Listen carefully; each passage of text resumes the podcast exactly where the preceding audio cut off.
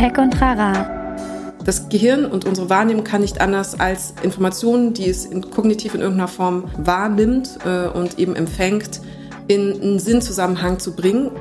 Ein Podcast der Netzpiloten mit Moritz Stoll und spannenden Gästen über Tech und Terrain. Das ist wie Farben sehen. Manche Menschen können das nicht, aber die allermeisten Menschen können die Welt nicht anders sehen als in Farben und niemand sieht Wellenlängen, sondern wir sehen grün, rot und blau. Und so sehen wir auch nicht die Muster hinter Erzählungen, sondern wir sehen die Geschichten. Herzlich willkommen bei Tech und Trara. Mein Name ist Moritz Stoll. Ich bin der Moderator dieses Podcasts und in diesem Podcast unterhalten wir Netzpiloten uns einmal die Woche mit sehr unterschiedlichen ExpertInnen zu eigentlich allen möglichen Themen und versuchen so ein bisschen rauszufinden, wie die Fachgebiete dieser ExpertInnen funktionieren und welche Themen und Fragen da irgendwie eine Rolle spielen, versuchen das so ein bisschen zu hinterfragen und natürlich auch die Rolle von Technologien darin, soweit es geht, zu klären.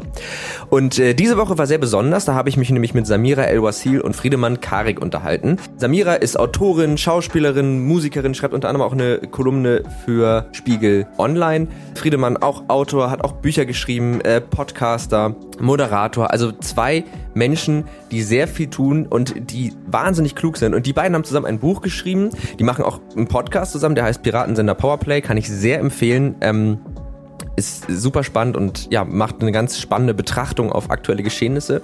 Äh, und eben, ja, so ein bisschen daraus haben sie dann ein Buch geschrieben und zwar äh, Erzählende Affen heißt das Buch. Reden wir gleich im Podcast drüber. Es geht im Grunde darum, so ein bisschen die Narrative zu klären, die uns beeinflussen in unserem Denken, aus denen heraus wir die Welt wahrnehmen und auch ein bisschen zu erklären, warum Geschichten für Menschen eigentlich so eine Bedeutung haben und was für eine Bedeutung sie heute haben und wie man das Ganze ja, vielleicht ein bisschen umprogrammieren kann und oder die Geschichten, die wir uns erzählen, umprogrammieren kann, so dass wir den Problemen der Gegenwart doch vielleicht ein bisschen gekonter begegnen. Ähm, das ist jetzt eine sehr, ja, man könnte sagen, diffuse äh, Ankündigung an das Gespräch. Hört es euch einfach an. Es war wirklich sehr, sehr spannend. Die beiden haben ganz viele spannende Dinge zu erzählen und äh, sind beide total sympathisch und ich, ja, es war ein sehr angeregtes Gespräch. Ich war leider, und ich hoffe, das hört man nicht so, ich war ein bisschen erkältet äh, bei dem Gespräch. Das heißt, ich habe mir große Mühe gegeben, nicht zu schniefen. Sollte es trotzdem mal vorgekommen sein, an dieser Stelle ein dickes Sorry. Aber ja, viel Spaß mit der Folge, hört sie euch an und äh, checkt das Buch mal aus. Erzählende Affen kann ich wirklich sehr empfehlen. Ich habe es fast ganz fertig gelesen. Ähm, ich habe noch ein paar Seiten übrig, äh, den widme ich mich noch. Bevor ich euch in die Folge entlasse, möchte ich euch natürlich noch den Sponsor der heutigen Folge vorstellen. Das darf nicht fehlen. Äh, und das ist, wie auch schon in vergangenen Folgen, Yellowtech. Äh, Yellowtech ist nämlich ein Anbieter für Sound-Equipment. Die machen ganz großartige Mikrofone und eben auch Aufnahmerekorder und konkret auch den Aufnahmerekorder, über den ihr sozusagen gerade meine Stimme hört. Das ist das IXM von Yellowtech. Äh, und das Schöne an diesen Dingern ist, es ist praktisch ein Stabmikrofon, also wie man das kennt, wenn Leute vielleicht auf einer Bühne stehen oder so Reporter, die irgendwie unterwegs sind. Vielleicht wurdet ihr auch schon mal in der Fußgängerzone von so Radioleuten angelabert. Die haben oft auch diese Mikrofone. Ähm, die speichern nämlich die Audiospur direkt auf dem Gerät. Es ist aber sehr einfach zu bedienen. Es gibt im Grunde einen Aufnahmebutton und einen Stopp-Button. Äh, die kann man drücken, die machen keine Geräusche, das finde ich sehr angenehm, es gibt keinen Klacken. Und das Schöne ist, dieser Aufnahmerekorder bearbeitet die Spur auf dem Ding selbst. Also es geht praktisch alles von alleine. Ähm, das Ganze übersteuert nicht. Das Ganze, nee, untersteuert nicht, das wollte ich sagen. Das Ganze übersteuert nicht, wenn ich sehr laut rede. Also es ist einfach wahnsinnig praktisch als Podcaster, ähm, weil man sich einfach um den ganzen Postproduktionskram nicht kümmern muss. Man kriegt eine Audiospur, die ist gut und die kann man benutzen. Fertig.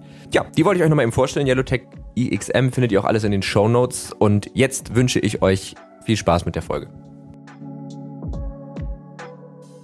Dann würde ich sagen, herzlich willkommen zu Tech und Trara und vor allen Dingen herzlich willkommen Samira El-Wasil und Friedemann Karik. Schön, dass ihr da seid erstmal. Hi, danke für die Einladung.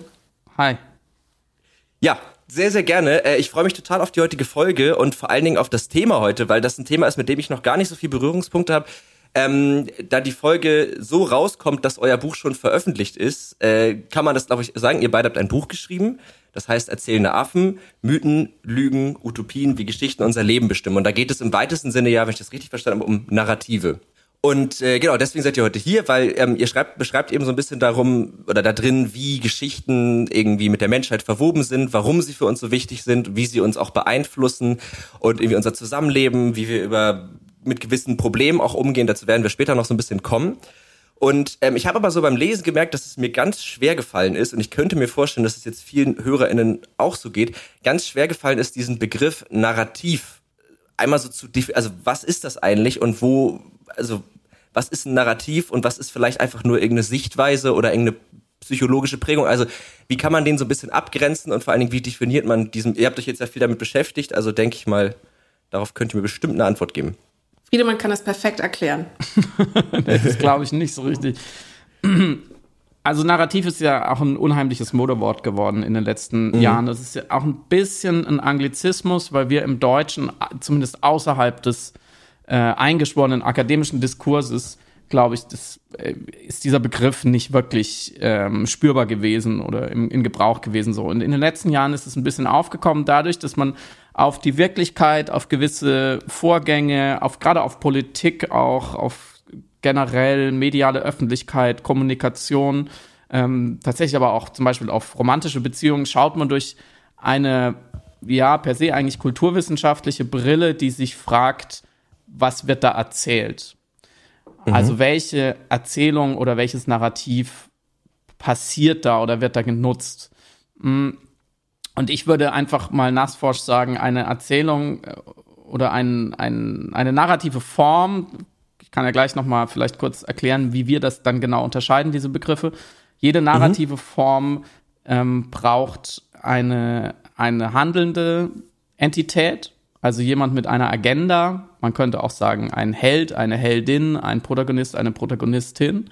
Jemand, der mhm. etwas tut, der etwas will und jemand oder eine Kraft personifiziert in jemand oder an sich ein System, was dagegen steht. Also ein antagonistische, eine antagonistische Entität, die verhindert, dass der oder die Protagonistin das tut, was sie will. Und dann haben wir automatisch einen Konflikt und wir haben natürlich Zeit. Also eine Erzählung ist nie etwas Statisches. Wenn ich sage, der Berg ist groß, ist es erstens handelt da niemand und zweitens vergeht keine Zeit. Aber wenn ich sage, ich möchte den Berg größer machen, dann ist es fast mhm. schon eine Erzählung, weil ich verändere was an diesem Zustand. Und wenn man so will, um jetzt das dümmstmög bei dem dümmstmöglichen Beispiel zu bleiben, ist die Schwerkraft schon der Antagonismus, weil jedem ist klar, dass ich allein einen Berg größer zu machen, das wird schwierig und könnte eine Geschichte sein. Ähm, okay. Letzter Satz. Wir ja. unterscheiden im Buch insofern zwischen Narrativ, Erzählung und Geschichte. Das ist ein bisschen unsere, unsere Arbeitsdefinition, weil es uns sinnvoll erschien. Das kann man auch komplett anders machen. Narrativ ist der kleinste Kern in einem Sinnzusammenhang. Das heißt, mhm. ähm, eine Idee, ja, etwas, was ganz tief im Kern zusammensteckt, ist das Narrativ. Die Erzählung ist die daraus gewonnene Form äh, der, der Verbreitung und die Geschichte ist wirklich die konkrete Geschichte. Also, also was ich wirklich konkret erzähle. Also fangen wir hinten an. Herr der Ringe und Frodos mhm. versucht den Ring äh, nicht den Bösen zu überlassen und seine Heldenreise ist die Geschichte. Die Erzählung ist eine Erzählung von Heldenmut in einer Fantasy-Welt, wo ganz klar das Gute gegen das Böse kämpft. Und das Narrativ, was im innersten Kern da drin steckt, ist das klassische Narrativ äh, der Transformation eines Helden, der, wenn er für die Werte, an die er glaubt, wirklich in den Kampf zieht und alles riskiert, auch alles gewinnen kann. Okay, gut. Also ja, ich glaube, ich habe es jetzt ein bisschen, ein bisschen besser verstanden, ähm, was eigentlich so ein Narrativ. Also man kann es sich so ein bisschen vorstellen wie so ein Atom in erzählerischen, also in Geschichten beziehungsweise Erzählungen. Du hast ja gerade das auch ein bisschen abgrenzt, aber so ein bisschen wie der Grundbaustein. Also jede Geschichte hat ein Narrativ. Jetzt wäre die Umkehrfrage: Heißt es denn auch, dass es zu jedem Narrativ auch immer eine Geschichte geben muss? Ähm, nicht direkt, beziehungsweise wenn ein Narrativ erzählt wird, das kann zum Beispiel auch publizistisch erfolgen in, oder in Marketing, Werbung, also auch in non-fiktionalen Inhalten, äh, findet man mhm. Narrative wieder und man würde dann im ersten Moment sagen, da ist das Narrativ, aber ohne Erzählung drumherum oder ohne Geschichte drumherum. Aber wenn man genau schaut, stellt man auch fest, dieses Narrativ wird mit Hilfe einer Erzählung transportiert. Ich möchte ein anderes Beispiel nennen, um es zu verdeutlichen, den Unterschied. Nehmen wir das Narrativ, die Frau hat Schuld die wird mhm. in der Bibel erzählt durch den Rausschmiss aus dem Garten Eden. Ähm, die Geschichte dazu wäre, äh, zwei nackte Menschen äh, waren in einem Garten, haben etwas getan, was sie nicht tun sollten, weil ihnen verboten worden ist, vom Baum der Erkenntnis die heilige Frucht zu essen und werden daraufhin äh, rausgeworfen von einer mhm. göttlichen mhm. Entität ähm, und wer hat Schuld? Natürlich die Frau, weil sie nicht auf den Mann gehört hat. Das, das ist die Erzählung, die Geschichte, äh, das Narrativ dahinter ist, die Frau hat Schuld. Dieses Narrativ mhm. findet man aber eben zum Beispiel auch in der Boulevardpresse. Nehmen wir ein ganz, ganz anderes Beispiel. Ähm, die Abbildung von äh, Meghan Merkel und Harry, ähm, die am Anfang erzählt worden ist mit sie hat Schuld, weil sie hat ihm den Kopf so verwirrt, äh, dass sie ihn jetzt aus der royalen Familie rauszieht und nach Kanada sozusagen entführt. Das heißt, das Narrativ mhm. ist dasselbe. Und wenn man sich das anschauen würde, würde man sagen, na okay, das ist ja aber keine richtige Erzählung drumherum. Betrachtet man aber die Art, wie das Boulevard damit umgegangen ist, journalistisch und publizistisch in Form von Headlines, Fotos, Videos, äh, Interviewformen, stellt man fest, auch hier findet eine geschichtliche Erzählung statt, eben dieses Narrativs. Das Narrativ wurde sozusagen ähm, journalistisch narrativiert für uns dann mhm. als Endrezipienten und äh, Konsumenten. Okay, das heißt sozusagen, die Form der Geschichte kann natürlich variieren, aber das ist, also sind denn so die Narrative, die jetzt heutzutage ja, also die Frau hat Schuld. Ähm, es gibt ja sicherlich noch viele andere Narrative, also auch im ganzen Themenkomplex ähm, Rassismus, Diskriminierung, Homophobie, aber auch zum Beispiel, was jetzt diese ganze Klimadebatte angeht. Ähm, ihr habt ja auch einen äh, Podcast, in dem ihr da sehr viel drüber sprecht und ähm, da geht ihr ja auch ganz oft so vor, dass ihr eben so versucht, so diese Narrative so ein bisschen auch klar zu machen, welche das sind. Sind das denn alles Narrative, mit denen wir schon sehr lange als Menschheit irgendwie leben oder sind das, entstehen da jetzt auch neue Dinge? Ähm, hierbei ist interessant vielleicht, dass wir von ganz von Anfang an äh, wenn wir betrachten, wie unser Gehirn funktioniert, wir feststellen können, unser Gehirn narrativiert jede Information, die es enthält. Das heißt, mhm. das Gehirn und unsere Wahrnehmung kann nicht anders als äh, Informationen, die es in, kognitiv in irgendeiner Form wahrnimmt äh, und eben empfängt, in einen Sinnzusammenhang zu bringen. Und es fängt schon damit an, dass wir einerseits in Kausallogiken denken, also wenn dann Beziehungen, das eine passiert, das andere passiert und wir denken, es gibt einen kausalen Zusammenhang. Das ist an und für sich schon eine Form für uns etwas erzählbarerweise handhabbar zu machen und mit Sinn aufzulösen. Mhm. Ähm, etwas Schlimmes passiert in der äh, Welt und wir sagen, das muss irgendeinen Grund haben. Das kann nicht einfach so grundlos erfolgen, weil wir Zufall als Menschen sehr schwer ertragen, weil wir eben immer in Kausalzusammenhängen denken, aber auch in Chronologie. Also wir sind das einzige die einzige, soweit wir wissen, Spezies auf dem Planeten, die ein Gefühl für die eigene Sterblichkeit und eigene Zeitlichkeit hat und eigene Vergänglichkeit. Das führt im Umkehrschluss dazu, dass wir ein Gefühl dafür haben, dass Sachen irgendwie einen Anfang haben müssen, irgendwie eine Entwicklung dazwischen und irgendwann vielleicht auch ein Ende. Ähm, zumindest bei Sachen, die wir uns konkret vorstellen können. Also zum Beispiel bei einem abstrakten Konzept wie der Unendlichkeit kriegen wir das schon na, äh, neurologisch gar nicht mehr hin mit unserem menschlichen Gehirn. Aber diese beiden Aspekte, Kausaldenken und chronologisches Denken, bedingt, dass wir im Vorhinein sowieso immer in Geschichten und Narrativen denken, um Sinnzusammenhänge herzustellen. Und das führt dazu, um deine Frage zu beantworten, diesen großen mhm. Bogen zu schließen, dass unsere narrativen Strukturen, mit denen wir äh, Sachverhalte und Vorkommnisse versuchen einzufangen, wie ähm, äh, eine Art Lese Lesebrille oder eine Schablone, die wir drüber legen, universell sind. Äh, das hatte Joseph Campbell mit seiner Heldenreise-Analyse herausgefunden, unabhängig von der Zeit, von der Kultur, vom, äh, von der Gesellschaft. Manche Elemente tauchen in allen Gesellschaften, in allen Zeiten immer wieder auf, in Form von geschichtlichen Hauptpunkten, die stattfinden müssen in zum Beispiel einer Heldenreise. Mhm. Das wiederum ist ein Indikator dafür, dass ähm, es nicht ein kulturelles Produkt ist, das wir narrativ denken, sondern eben ein neurobiologisches, in allen äh, Menschenhirnen sozusagen verankertes Denken. Und das führt wiederum dazu, dass alle Narrative, die wir jetzt wahrnehmen, eigentlich schon Produkt von Urnarrativen sind, die wir schon ganz lange mit uns tragen oder die wir schon in anderer, rudimentärer Form vorher schon wahrgenommen haben. Was wir jetzt haben, sind natürlich Modernisierungen, die sich der Wirklichkeit angepasst haben, aber so Grundaspekte wie der andere ist böse, der andere ist unser Feind oder jemand ist schuld für unser Leid oder wir sind die Herrscher der Welt, wir machen uns die Erde untertan, sind eigentlich ganz alte mythologische Erzählungen, äh, Verzeihung, Narrative, mhm. äh, die wir nur heute in moderner Form übersetzt wahrnehmen. Okay, das heißt, man muss es so rumsehen, aufgrund evolutionärer Entwicklung, darauf geht ihr auch ein bisschen im Buch noch ein, ähm, weil, wenn ich das kurz sagen darf, ihr beschreibt es ja, dass Geschichten ja durchaus auch irgendwie einen evolutionären Vorteil hatten, weil man damit Wissen weitergeben konnte. Ähm, aufgrund dieser Tatsache hat sich unser Gehirn auf einer neurologischen Ebene dazu entwickelt, dass wir eben immer in dieser, in dieser Sinn- und chronologischen Form denken und dadurch können wir gar nicht anders, als Narrative zu denken. Die Narrative, die wir heute immer noch auch irgendwie reproduzieren und die jetzt auch teilweise in den Medien stattfinden, das sind im Grunde dieselben ja, neurobiologischen Mechanismen, die in unserem Gehirn da ablaufen, wie schon vor 50.000 Jahren. Ich weiß gar nicht, hat die Menschheit vor 50.000, ich glaube ja, ne? ja. Habe ich jetzt einfach mal irgendeine Zahl gesagt.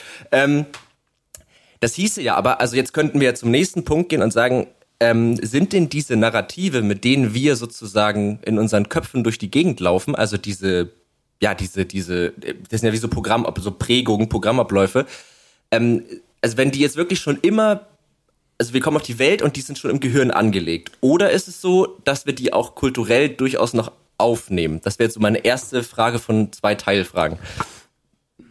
Also Samira hat es ja gerade schon sehr schön erklärt, dass uns diese Art auf die Welt zu schauen und sie geistig zu verdauen, die ist so tief in uns angelegt. Das ist wie Farben sehen. Mhm. können, manche Menschen können das nicht, aber die allermeisten Menschen können die Welt nicht anders sehen als in Farben und niemand sieht Wellenlängen, sondern wir sehen grün, rot und blau. Und so sehen wir auch nicht die Muster hinter Erzählungen, sondern wir sehen die Geschichten. Um deine Frage zu beantworten, es ist wie so oft in der Entwicklung des Menschen in den letzten, sagen wir mal, 10.000, 20.000 Jahren, also seit ähm, der Sesshaftwerdung und der einer enormen Kulturalisierung, man sagt auch auf Zivilisierung und vor allem Medialisierung, seit wir angefangen haben, von einer oralen Kultur der Kommunikation, Wissensvermittlung und eben auch Erzählung hin erst zu einer verschriftlichten Kultur und dann später zu einer Massenmedialisierung und heute Sozialmedialisierung. Also seit, seit wir da so eine enorme Entwicklung genommen haben, ist es nicht mehr, glaube ich, sinnvoll, auseinanderdividierbar, was wir machen, weil wir so geprägt sind oder programmiert sind von einer Natur und was Sozialisation und Kultur mhm für genau für eine Rolle spielt, beziehungsweise wo sind sie ineinander verwoben? Wo lässt sich das überhaupt noch trennen? Ich glaube, der Mensch ist in den letzten, ja, in, in dieser Zeit eben zu einem Wesen geworden, für das Kultur und Natur keine besonders hilfreichen Kategorien mehr sind, weil sie einfach so eng miteinander zusammenhängen und weil man kaum ein, eine Verhaltensweise oder ein, ein ja, heutiges Phänomen nur mit einem erklären kann. Die Intelligenzforschung mhm. ist da zum Beispiel so, ne, ist, ist immer so ein Beispiel. Da schlagen sich die ForscherInnen immer noch die Köpfe ein, ob es äh, Nature or Nurture ist, wie man so schön sagt. Also kommt es durch die Natur oder kommt es durch das Aufwachsen und das, was auf eine Intelligenz, auf eine Kognition einwirkt? Man weiß es einfach nicht. Oder auch Sexualität. Ich habe ein Buch geschrieben, 2017, äh, Wie wir lieben heißt es, wo ich versucht habe, die Frage zu beantworten hinsichtlich Monogamie versus Polygamie und Natur mhm. oder Kultur. Was ist unsere Natur? Was sagt unsere, unsere heute monogame Kultur? Es ist nicht ganz zu trennen und ich glaube, das gilt für die Geschichten schon auch. Was Samira ja eben schon ähm, angedeutet hat, ist, dass die, die, die grundsätzlichen Muster sind immer die gleichen geblieben und da kann man schon davon ausgehen, dass ein Lebewesen mit einem Gehirn wie unseres, mit einer Entwicklung wie unserer, ähm, immer wieder reproduziert, sich einen Reim auf die Welt zu machen, und zwar auf die, eher auf die Risiken und Gefahren, die in dieser Welt sind, weil das ist, das war natürlich sehr, sehr wichtig. Das war der Grund, warum wir überhaupt angefangen haben, Geschichten zu erzählen, um besser überleben mhm. zu können, um, um, uns zu warnen, um Wissen über Gefahren äh, zu vererben in, innerhalb einer Generation, innerhalb eines Stamms und nicht mühsam wie alle anderen Lebewesen auf genetische Evolution zu warten. Insofern ist sowas, was wir im Buch oft die Antagonisierung äh, eines anderen oder von Menschen nennen. Also, dass jemand die Schuld geben, jemand zum Bösen machen in einer Erzählung, um sich selber immer mindestens implizit oder explizit aufzuwerten, wenn nicht sogar zum Helden oder Heldin einer Erzählung zu machen. Das ist, glaube ich, eine, eine Konstante, die sicher zurückgeht bis an die Anfänge der ersten Geschichte, die jemals mhm. erzählt wurde und die heute auch, also ganz gegenwärtig, ja immer noch, du hast das Beispiel Rassismus äh, gebracht oder Antisemitismus oder Sexismus, die heute noch, ja, wenn ich die Zeitung aufschlage oder ins Kino gehe, keine einzige Geschichte kommt ohne AntagonistInnen aus. Mhm. Und dürfte ich ja. das noch ja, ergänzen? Ähm, es sind ja auch zwei Momente, was äh, Kultu Kulturisierung angeht. Ich mhm. hoffe, es ist überhaupt deutsch. Ich weiß es ehrlich gesagt auch nicht, aber es klingt richtig. Ja. Ähm, im ich versuche es gerade aus dem Französischen zu übersetzen, Acculturation. Ähm, mhm. Aber ich, ich behaupte mal, es gibt es auf Deutsch. Auf jeden Fall ähm, haben wir nämlich einerseits den Umstand, dass ähm, Geschichten, die wir zur Wissensvermittlung benutzt haben, natürlich auch schon sehr mit bei Kindern ja eingesetzt werden in Form von Märchen. Märchen sind ähm, so hat es Walter Benjamin sogar formuliert, eines der ersten Ratgeber der Geschichte, weil sie eine Lektion in, innehaben, die äh, einem äh, menschlichen Kind sozusagen das Leben äh, retten könnte, wenn sich das Kind daran hält. Also zum Beispiel eben Acht geben vor dem großen bösen Wolf, Brotkumen auslegen, ähm, nicht mit äh, fremden, nicht in fremde Lebkuchenhäuser reingehen und so weiter. Und wir merken an diesem Umstand, dass wir Kindern zur Wissensvermittlung am Anfang, wo sie klein sind, nicht erstmal ähm, juristische Abhandlungen oder mathematische Formeln oder irgendetwas Non-Fiktionales präsentieren, sondern natürlich Lektionen in Form von Geschichten, dass wir äh, selber um die narrative Intuition, die wir damit aktivieren, wissen, ob wir das bewusst oder unbewusst machen. Das ist der mhm. eine Aspekt. Das heißt, es gibt eine kulturelle Wissensvermittlung, aber dem äh, gleichzeitig dazu gegenübergestellt haben wir neurobiologisch eben schon auch bei Kindern und bei Erwachsenen sowieso nachgewiesenermaßen eben biochemische Prozesse, die beim Erzählen einer Geschichte und beim Hören einer Geschichte freigesetzt werden. Und die sind schon die sind schon beim Kind äh, sozusagen zu messen. Das ist dann eben Endorphine, die freigesetzt werden, wenn das Kind eine Geschichte lustig findet, ein Erwachsener eben auch. Ähm, das ist Dopamin und Cortisol, was äh, freigesetzt wird, wenn es eine gruselige Geschichte ist, eine spannende Geschichte und man wissen will, wie es eben ausgeht. Dieses äh, Spannungsmoment, was man dann in dem Moment fühlt, das ist reine Biochemie, die eben aufgrund des ausgeschütteten Cortisols unser Gehirn ähm, sozusagen in diese Bannhaltung äh, versetzt. Und dann haben wir noch äh, Serotonine und äh, manchmal auch eben auch Adrenalin. Und das sind Sachen, die sind biochemisch, die sind eben nicht Kultur. Okay, das heißt im Grunde so, also um es mal so ein bisschen zusammenzufassen, wir haben so unseren Geschichtenapparat im Kopf und äh, der verwurstelt eigentlich alles, was wir irgendwie, mit dem wir konfrontiert werden, immer in Geschichten. Der reagiert auch ganz stark auf Geschichten. Ähm, das habt ihr auch ganz spannend geschrieben. Also im Grunde das, was du gerade schon erzählt hast, nochmal sehr ausführlich. Also was da eigentlich in unserem Gehirn passiert, wenn wir irgendwie ein Buch lesen oder wenn wir eine Serie gucken, also uns irgendwie eine Geschichte erzählen lassen. Ähm, was ich mich jetzt gefragt habe, ist, also ihr geht da auch später ja nochmal drauf ein im Buch, wenn irgendwo dieser Punkt kommt, dass wir mit den Narrativen, die wir so im Kopf haben, also zum Beispiel ein Beispiel von euch wäre die Heldenreise. Und da, da schreibt ihr, dass bei der Heldenreise ähm, der Held eigentlich dann in Aktion trägt, wenn es eigentlich schon ein bisschen zu spät ist. So, wenn man es jetzt mal, das ist jetzt eine sehr dumme Formulierung von dem, was ihr ein bisschen klüger gesagt habt, aber so die grundlegend ist, sehr gut. ist das ja. Die ist sehr gut. Die ist sehr, äh, okay. total richtig, ja. ja. Okay, gut. Also dann ist es eine sehr gute Formulierung von dem, was ihr geschrieben habt. Ähm, und äh, das heißt, wir haben diesen Held und der agiert eigentlich immer erst ein bisschen, wenn es zu spät ist. Und so denken wir, äh, das ist in uns angelegt. Jetzt haben wir aber sowas wie Corona oder den Klimawandel, wo ja man eigentlich sehr viel bessere Resultate erzielt, wenn man eben nicht erst in Aktion tritt, wenn es äh, zu spät ist. Das hieße ja, wir müssten jetzt diese, diese Narrative irgendwie oder diese Prägung ähm, da können wir auch gleich mal drauf zu sprechen kommen, aber diese, diese Gehirnmechanismen irgendwie ja ändern, dass wir eben nicht mehr immer automatisch zu spät handeln. Und da frage ich mich jetzt, wenn es jetzt etwas ist, was aber schon von Geburt an in uns verankert ist, geht das dann überhaupt? Du stellst die eine Million Euro Frage an dieser Stelle. Die Frage oder die Feststellung, die wir machen müssen, ist, wir können durch unser Denken unser Denken nicht ändern. Also wir kommen aus dem narrativen Denken mithilfe unseres Intellekts nicht raus, weil das buchstäblich die Art ist, wie unser Gehirn wired ist, wie es verdrahtet ist. Mhm. Das heißt, die Überlegung müsste sein, müssen wir die Narrative ändern, um Probleme zu lösen? Und ein Angebot war eben zum Beispiel das Selbstverständnis nicht mehr als Protagonist, der reaktiv auf eine Herausforderung reagiert, in dem Moment, wo er den Ruf, den Heldenruf als so stark und so unignorierbar empfindet, als dass er dann sich sozusagen als Held in Gang setzen würde, ähm, aus dieser Haltung rauszutreten und uns selber als Antagonisten zu sehen im Vergleich zur Wirklichkeit ähm, oder jetzt speziell im Falle der Klimakrise. Äh, wir haben im Grunde ein zutiefst antagonistisches Verhältnis zu unserer Umwelt, aber erzählen uns bis heute noch Geschichten, die uns zu Helden unserer eigenen Erzählungen werden lassen, äh, weil das natürlich auch eine Form von kognitiven Selbstschutz ist, aber eben auch die Art, wie wir funktionieren.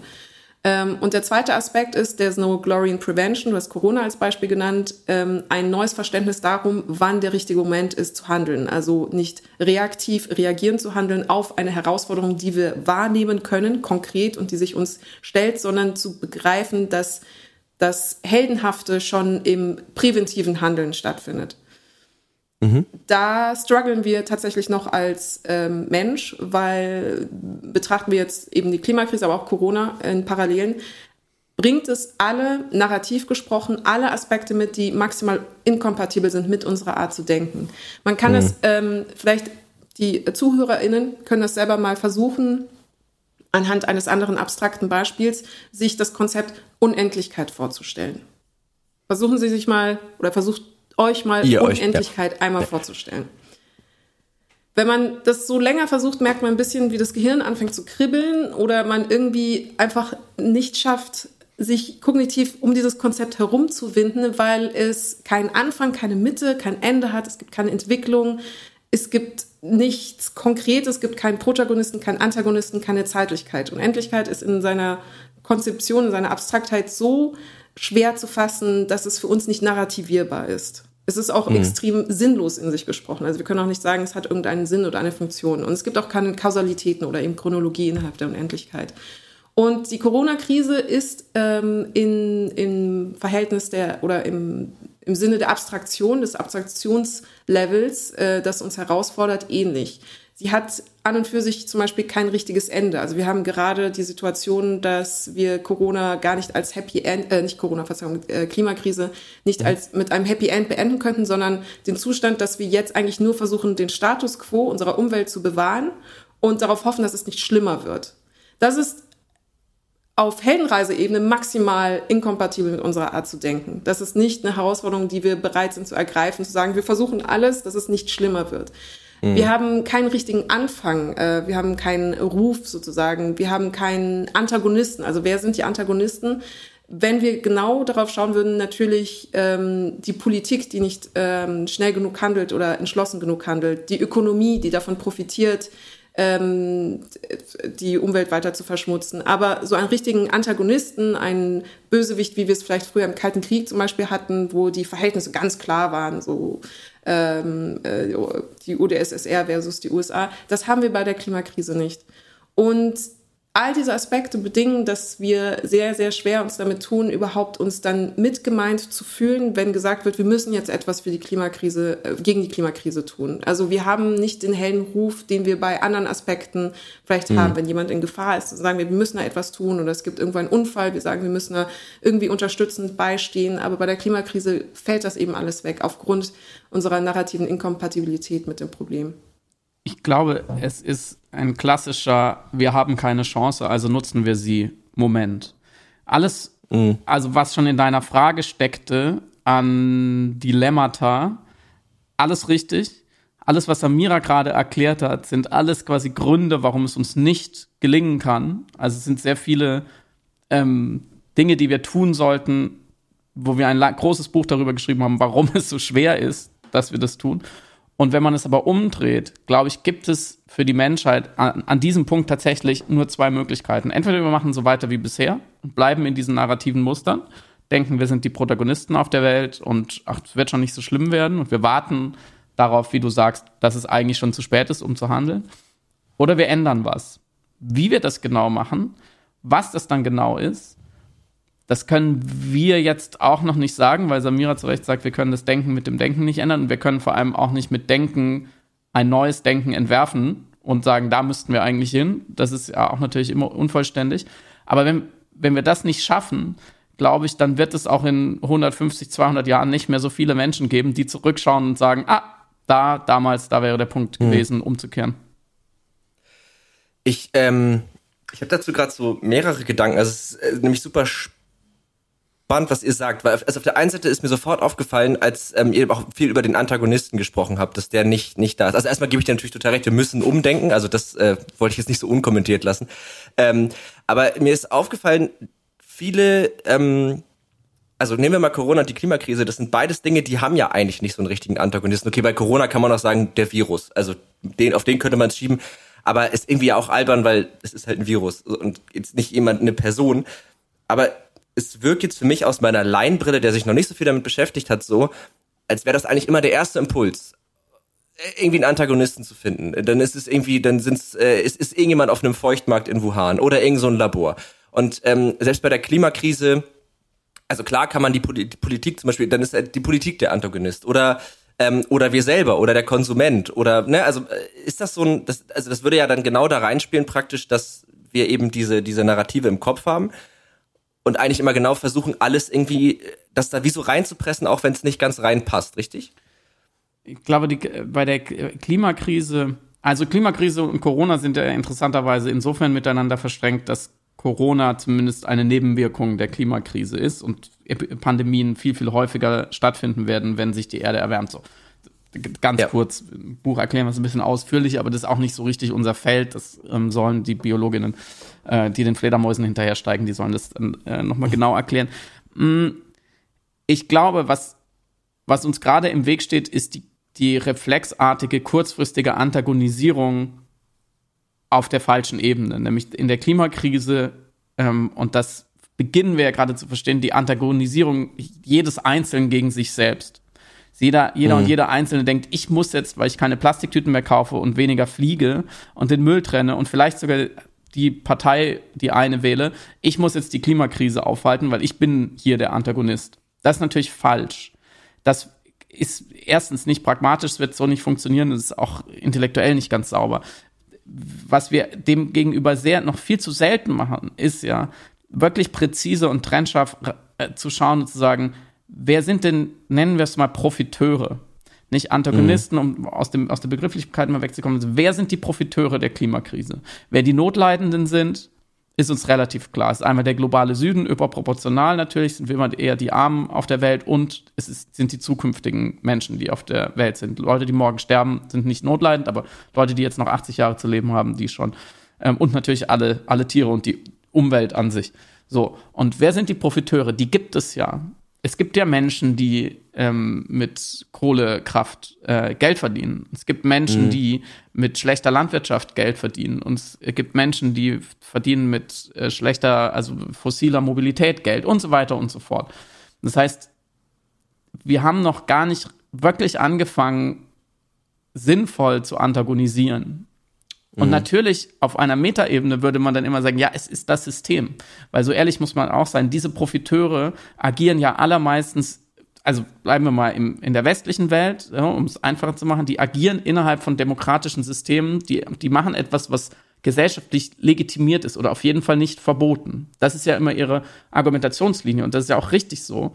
Ähm, und gerade in Deutschland mit der Kohlekraft wird es noch komplizierter, weil es ja von Staatswegen auch hochgradig subventioniert wurde und immer weiter wird und mehrere Regierungen hätten die Chance gehabt, es früher zu beenden und die Profiteure zu beschneiden und die Klimakrise abzumildern. Aber wir haben es nicht gemacht. Aber es ist unsere demokratisch gewählte Regierung. Das heißt, an dem Punkt wäre man dann wieder da und sagt, das Kollektiv ist das Problem oder das System ist das Problem. Das heißt, wir müssen auf zwei Ebenen agieren. Wir müssen auf der eher kurzfristigen, pragmatischen Ebene uns fragen, wer profitiert und ist das richtig so? Und meistens, ehrlich gesagt, egal welchen, welchen Teilaspekt man anschaut, sieht man, dass die Reichen sich weiter bereichern auf Kosten der Armen und der zukünftigen Generation, ganz grob gesagt. Und zweitens müssen wir auf der größeren Ebene äh, des Narrativs eben fragen, wie Samira gesagt hat, wo sind wir Protagonist und wo sind wir Antagonist und wo können wir überhaupt eine protagonistische Geschichte weiter erzählen, Klammer auf, im Sinne einer grünen Transformation, in einer Umstellung auf neu, erneuerbare Energien. Da gibt es sicherlich äh, Geschichten und Erzählungen, wo wir Protagonistinnen sein können, Klammer zu überall, wo es um Extraktivismus geht, also um Ressourcenausbeutung oder auch Ausbeutung von Menschen, wo es eben um eine Übernutzung der Ressourcen geht, die wir, die wir, die uns zur Verfügung gestellt wurden vom Planeten sozusagen, sind wir eher Antagonisten und müssen das erstmal begreifen. Okay. Und also wir, ja. Dürfte ich ja. das noch an zwei ja, Stellen klar. ergänzen? Ähm, Friedemann hat auch sehr gut beschrieben, diesen äh, intellektuellen Taschenspielertrick, den wir bereit sind auch anzunehmen, indem wir uns selbst als Individuum antagonisieren und sagen, wir müssen jetzt einzeln äh, Klimahelden spielen, um selber dann wieder Protagonist, also wieder Held unserer eigenen Geschichte insofern sein zu können, als dass wir einen Moment der Selbstwirksamkeit erfahren, wo wir spüren, dass das System gerade größer ist und äh, uns betäubender, als wir es zulassen wollen oder können. Das mhm. heißt, wir nehmen dann dankbar dieses, ja, wir müssen jetzt unseren ökologischen äh, Fußabdruck jeder individuell kleiner machen und wir müssen jetzt uns alleine als Klimahelden auf Individualebene behaupten, um eben äh, wieder uns wohlwissend, dass wir hier antagonistisch eigentlich sind, wieder zu einem Protagonisten unserer eigenen äh, Heldenreise, unserer eigenen Erzählung, unserer eigenen Individu Individualerzählung machen zu können. Das nehmen wir nur dankbar so, äh, so dankbar an, sozusagen, weil es eben kompatibel ist mit unserer Neurologie und das, davon profitieren natürlich dann Leute, die nicht daran interessiert sind, das System an und für sich zu wechseln, weil sie ja ökonomisch davon profitieren. Ähm, und der zweite Aspekt, was du nämlich so schön beschrieben hattest, Moritz, ist der Hang eben Antagonisten zu suchen konnten wir bei der Corona-Krise auch sehr gut insofern feststellen. Du hast gerade das Virus als Antagonisten beschrieben, eigentlich richtigerweise. Das wurde aber so natürlich öffentlich wirksam nicht akzeptiert. Das heißt, man merkte ziemlich schnell in den Diskursen wieder eine Ideologisierung einer eigentlich naturwissenschaftlichen Situation, einer Pandemie. Äh, plötzlich hatten wir wieder ein Denken im Sinne von, äh, die Linken möchten dieses und jenes, möchten die Leute wieder einsperren. Und der Sprung von mobiler Freiheit zu Meinungsfreiheit war gerade in den ersten Monaten der Corona-Krise gar nicht weit. Und man hat plötzlich äh, gemerkt, eben liberale oder konservative Medien, die sehr für die ähm, ähm, gegen den sogenannten Lockdown sich geäußert hatten oder irgendwie gegen Maskenpflichten und geäußert hatten. Äh, und auf der anderen Seite eben Personen, die eigentlich pandemisch sozusagen, dem pandemischen Geschehen folgend argumentierten, die dann aber als links oder wie auch immer irgendwie antagonistisch zu diesen politischen Lagern gelabelt worden sind. Das heißt, selbst in etwas, das so unideologisch ist wie zum Beispiel ein Erdbeben. Also bei einem Erdbeben will man ja auch nicht sagen, ah, die Linken wollen aber, dass wir jetzt näher an Erdbebenflächen wohnen oder Ach, so. Da gibt es schon Leute, die das machen würden. Ganz sicher. Glaube ich auch. Aber etwas, das so unideologisch eigentlich zu Beginn ist, äh, wie eine Pandemie oder eben ein Erdbeben, wurde auf Boulevardebene, Diskursebene und journalistischer Ebene, aber auch gesellschaftspolitisch doch wiederum narrativiert. Und es gab dann wieder eben ähm, Protagonisten, Antagonisten, Leute, die sich äh, gegen bestimmte Entscheidungen oder für bestimmte Entscheidungen aussprechen, weil wir dazu tendieren. Ja, ich könnte mir auch vorstellen, dass es auch leichter ist, sich einen Antagonisten zu suchen, den man besiegen kann. Also mhm. Im, im Sinne meiner eigenen ja. Heldenreise äh, weiß ich, okay, mich kriege ich vielleicht noch klein, aber den Imperator, die großen Ölkonzerne oder äh, Braunkohlekonzerne, da habe ich als Individuum äh, nicht das Gefühl, dass ich da wirklich jetzt irgendwie gewinnen kann. Und wahrscheinlich machen Leute genau das auch deshalb, um diese Struktur einfach wieder zu erfüllen, oder? Ja. Ähm, was ich spannend finde, also wenn man jetzt oder das ist ja, hat ja so ein bisschen so eine, wir hatten ja, nee, anders, ich, ich komme noch mal rein. Ähm, was ich spannend finde ist, wir haben ja darüber gesprochen, äh, dieses Thema, wie viel ist jetzt eigentlich im Gehirn und wie viel ist uns irgendwie anerzogen. Und nachdem wir jetzt so ein bisschen gesprochen, habe ich das Gefühl, die ganze Grundstruktur, dass wir so denken, dass das in unserem Gehirn passiert, das ist alles sehr neurobiologisch oder wie Friedemann ja auch gesagt, letzten Endes auch egal, weil macht jetzt so für den Outcome gar nicht so einen großen Unterschied, woher es jetzt kommt. Ich habe aber das Gefühl, dass sozusagen ein bisschen der Gegenstand, also welche konkreten Narrative wir jetzt verwenden, dass wir da zumindest irgendwie einen Einfluss drauf haben, weil das wäre ja genau das, was ihr jetzt sagt, also dass wir da so ein bisschen Sachen so umprogrammieren können. Und das würde für mich auch Sinn machen, weil jetzt weiß ich, so ein Sportler oder so oder eine Sportlerin, Stabhochspringerin, die schaffen es ja auch, ihre unterbewussten Gehirnprozesse irgendwie äh, ja umzuprogrammieren und sich äh, meistens ja, indem sie sich in eine Situation bringen, wo eben ihr Unterbewusstsein anders anspringen muss. Und das ist jetzt gerade ein spontaner Gedanke, der auch mehr laut gedacht ist als Anspruch auf Richtigkeit erhebt. Aber wenn ich jetzt mir Geschichten angucke oder lese, dann dann passiert doch genau das. Also ich könnte mir vorstellen, dass da sehr ähnliche Areale in meinem Gehirn oder sehr ähnliche Prozesse ablaufen, wie auch teilweise, sag ich mal, im normalen Leben. Ähm, und dass ich sozusagen über Geschichten, mit denen ich mich konfrontiere, also vielleicht auch wieder fiktionale Geschichten, dass ich, also könnte das ein Weg sein, diese, diese Prozesse, die da ablaufen, irgendwie umzuprogrammieren? Jetzt nicken wir, das war auch journalistisch eine ganz schlechte Frage, weil das war eine Ja- oder Nein-Frage. Ähm, wie könnten Geschichten das äh, zutage bringen? Ich, ich würde sagen, ja, gar nicht, weil, weil wir jetzt die äh, endgültigen ExpertInnen in Sachen narrative Umprogrammierung oder, oder narratives Lernens werden, sondern weil der Glaube daran, daran, dass Menschen ihre Kultur und dadurch sich selbst ändern können durch Reflexion ganz, ganz, ganz langsam auf einer gewissen Ebene. Wenn, wenn man den nicht hätte, könnte man Laden dicht machen, ehrlich gesagt. Also das mhm. ist ja auch eine Frage des, des humanistischen, aufklärerischen Menschenbildes. Also wir haben es auch geschafft, uns von Aberglauben und äh, Religionszwang zu befreien und äh, in ein anderes Denksystem zu kommen warum nicht dann diesen vergleichsweise kleinen Schritt auch? Ich, ich, ich finde es schon interessant, weil wir, wir sprechen jetzt schon wieder auf einer sehr großen Ebene davon. Ne? Und wir waren dabei, wie beenden wir die Klimakrise. Vielleicht hilft ein, helfen Beispiele, die kleiner fassen. Deswegen mhm. äh, war Samiras Beispiel auch von, von den misogynen Narrativen und Adam und Eva und der Ursünde der Frau und so, fand ich sehr, sehr gut, weil tatsächlich muss ich sagen, als weißer heterosexueller Cis-Mann, seit ich anfange, die Welt da draußen und ihre Geschichten, die sie mir so erzählt, und durch diese Brille anzuschauen, mich zu fragen, wo, wo finden da Frauen statt und in welcher Rolle, merke ich, dass wir so wahnsinnig viel narrativen Schrott erstmal aufräumen können und müssen, bevor wir an die ganz großen Fragen kommen. Und ich glaube schon, dass das alleine mitunter uns vielleicht schon an gewisse ja, soziokognitive Kipppunkte bringt oder als Gesellschaft so einen Diskurs schon mal dahin schieben kann, dass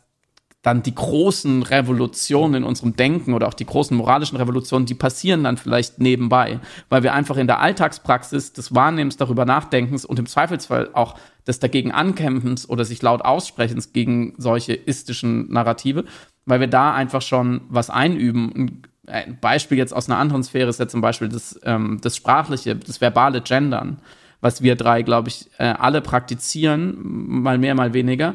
Äh, das ist, wenn, wenn, wenn mir das jemand vor zehn Jahren gesagt hätte, dass innerhalb von ein, zwei Jahren das wirklich grasiert, zumindest, zumindest in einem nicht ganz unwichtigen Teilmilieu der Gesellschaft, was durchaus auch avantgardistische äh, Funktionen in, so, in solchen äh, kulturellen Sachen hat, das hätte ich niemals geglaubt. Und jetzt geht es doch vergleichsweise rasant ähm, und wird auf großer politischer Ebene behandelt. Natürlich gibt es da Rückzugsgefechte und so weiter. Das ist alles ein bisschen unappetitlich manchmal, aber nochmal zehn Jahre und dann überleg mal, wo wir dann sind. Und ich glaube, das kann auch in der Welt der Geschichten, das kann dann relativ schnell gehen, wenn man einmal anfängt, um bei diesem äh, Beispiel eher aus der feministischen Theorie tatsächlich äh, zu bleiben, wenn man einmal anfängt, äh, die Heldenreise an sich mal ähm, feministisch kritisch zu hinterfragen, was das eigentlich für ein patriarchalisches Modell des Erzählens ist, was das für Werte vermittelt, inwieweit das äh, große Bevölkerungsteil auch einfach ausspart oder und, und unterdrückt und ob wir das so weiter äh, äh, vortragen wollen.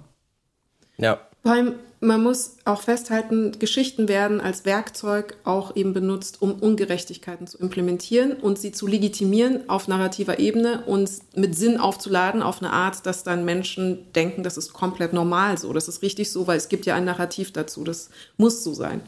Und das Interessante an Ungerechten oder Ungerechtigkeiten ist, wenn man sie einmal als solche erkannt und gesehen hat, you can't make it unseen, dann siehst mhm. du immer wieder die Ungerechtigkeit, die dort stattfindet. Das heißt, wenn du ein Gefühl bekommst für Geschichten, die dazu da sind, Ungerechtigkeiten zu rechtfertigen, weil sie eine schöne Geschichte drumherum packen, die uns selber wieder als Held fühlen lässt und uns nicht bemerken lässt, dass wir in diesem Moment vielleicht Ausbeuter oder äh, Aggressoren sind oder Unterdrücker oder in irgendeiner Form eben eigentlich antagonistisch zur Gesellschaft agieren.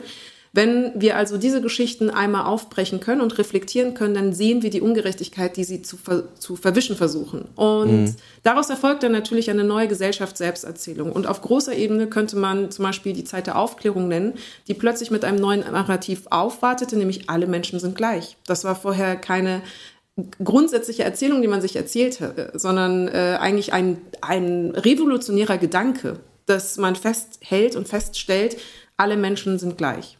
Mhm. Ähm, übrigens eine Erzählung, an der wir aber eben bis heute, wie wir an verschiedenen Stellen und ähm, geografisch sehen können, noch hart arbeiten müssen, aber die zumindest ein gesellschaftliches Selbstverständnis ist, das vorher eben nicht so virulent war. Ja, mir ist gerade auch noch irgendwie, als du das erzählt auch noch so ein Beispiel eingefallen. Ich habe äh, letztens mal wieder versucht, How I Met Your Mother zu gucken. Sehr also nicht gut gealtert. Ja, schwierig. Also wahnsinnig sexistisch. Unglaublich sexistisch. Ah, das, stimmt, ja. Also, äh, äh oder was meintet ihr jetzt mit schwierig? Vielleicht habe ich noch andere Dinge noch übersehen, die da auch noch schwierig dran sind. Äh, dann wird es Zeit, dass ich die bemerke. Ja, der Naked Man fällt mir da immer ein. Ja, ja, ja genau. Praxis.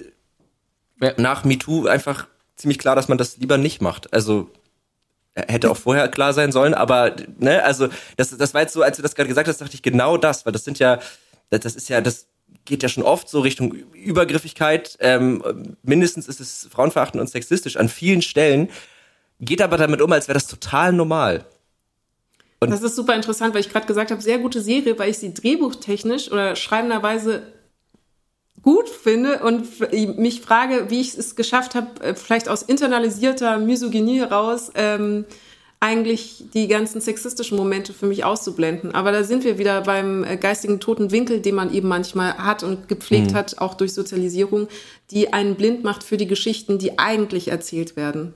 Mhm. Also sie ist natürlich toll und auch deswegen ein gutes Beispiel, weil die Prämisse, uns das Ende vorzuhalten, aber doch eigentlich die, in Titel wie auch kompletter, kompletter narrativer Konstruktion ein einziger Cliffhanger äh, zu, äh, darzustellen. Das ist schon ziemlich, das war schon ziemlich gut. Im Endeffekt ist es ja eigentlich auch nichts anderes als Friends, nur sch schlauer so ein bisschen. Ähm, ja. Deswegen so nicht, dass wir jetzt die ganze Stunde nur über darüber reden, wie, was für böse Geschichten es gibt und wie sehr die Menschheit und so weiter und so fort.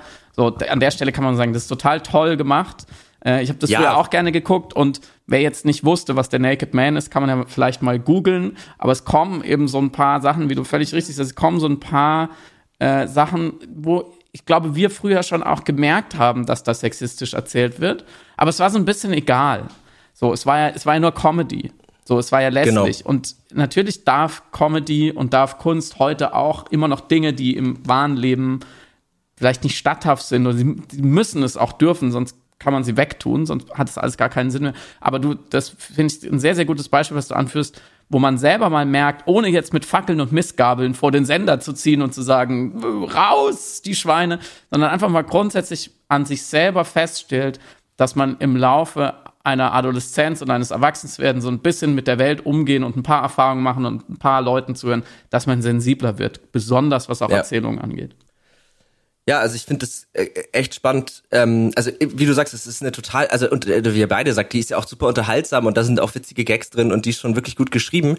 Ähm, was ich aber gerade noch so für Gedanken hatte, wie, also das ist wahrscheinlich aus so einer erzählerischen Perspektive auch echt spannend. Es gibt ja diese zwei Charaktere, Barney und, und Ted. Und Barney ist ja auch in der Serie schon ziemlich auch beschrieben ein Sexist. Ähm, und gleichzeitig wird das auch immer damit verknüpft, dass der ja auch eigentlich ja mental nicht gesund ist. Und das, finde ich, macht diese Figur fast schon wieder ein bisschen besser ist jetzt das falsche Wort. Ich glaube, ihr wisst, worauf ich hinaus möchte, weil es, es zeigt irgendwie, okay, das ist ein bisschen Symptom eines äh, einer, eines Problems, die der im Kopf hat. Klar wird das schon sehr lustig äh, irgendwie gehandhabt. Aber Ted zum Beispiel ähm, gilt eigentlich als der Romantiker, als der, als der, der die wahre Liebe sucht, bla bla, ist aber dann oft eigentlich auch nicht viel besser. Und das finde ich ganz spannend, weil das, also diese Dinge, ich habe die, glaube ich, damals mit 14 geguckt ähm, und jetzt, wenn ich die jetzt so mit 25 gucke, sehe ich, dass in diesen zehn Jahren ist doch schon irgendwie viel passiert. Also das ist schon schon. Habt ihr denn ähm, Beispiele für, für, für Narrative, die uns auch auf eine sehr positive Art, wir haben jetzt, wie du schon sagst, ja immer nur über das Negative gesprochen, was uns sehr positiv beeinflusst hat. Wenn ich noch einen Satz zu deiner Beobachtung gerade sagen darf, diese Unterschied Gerne, zwischen 16 ja. und 25 und dann versuche die Frage zu beantworten.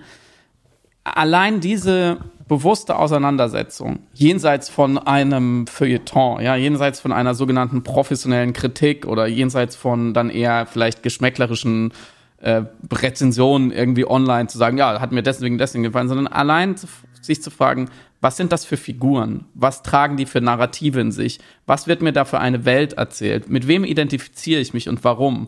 Wer ist hier der Gute? Wer ist der Böse? Das ist ja eine, eine narrative ähm, Bewusstheit, die wir gerade erst entwickeln, obwohl angesichts der Tatsache, dass wir in einer Welt leben, in der wir ja von klein auf mit Erzählungen, Geschichten und darin steckenden Narrativen vollgeballert werden. Ja, wir werden ja fast indoktriniert, also die, von jeder Seite. Also gibt natürlich tolle Kindergeschichten, es gibt gruselige Kindergeschichten. Man könnte so viel kritisieren und wir machen es sehr, sehr wenig. Wir machen es dann, glaube ich, wenn wir Eltern werden und dann sagen, okay, was lesen meine Kinder für Bücher oder was ist eigentlich in Walt Disney-Filmen so drin? Aber das machen wir immer noch viel zu wenig, weil wir sehr, sehr lange es einfach so hingenommen haben und wenn die Neurotransmitter, die halt äh, getriggert werden müssen, wenn die getriggert wurden, dann saßen wir glücklich im Kinosessel und haben gesagt, naja, dass James Bond halt eigentlich ein Macho-Schwein ist und noch, noch nicht in der Gegenwart angekommen ist, ist so ein bisschen egal. Und das darf ja auch jeder für sich selber entscheiden. Sagt, es mir wurscht oder ich finde es nicht so schlimm oder ich gehe genau deswegen rein. Aber sich das überhaupt mal bewusst zu machen,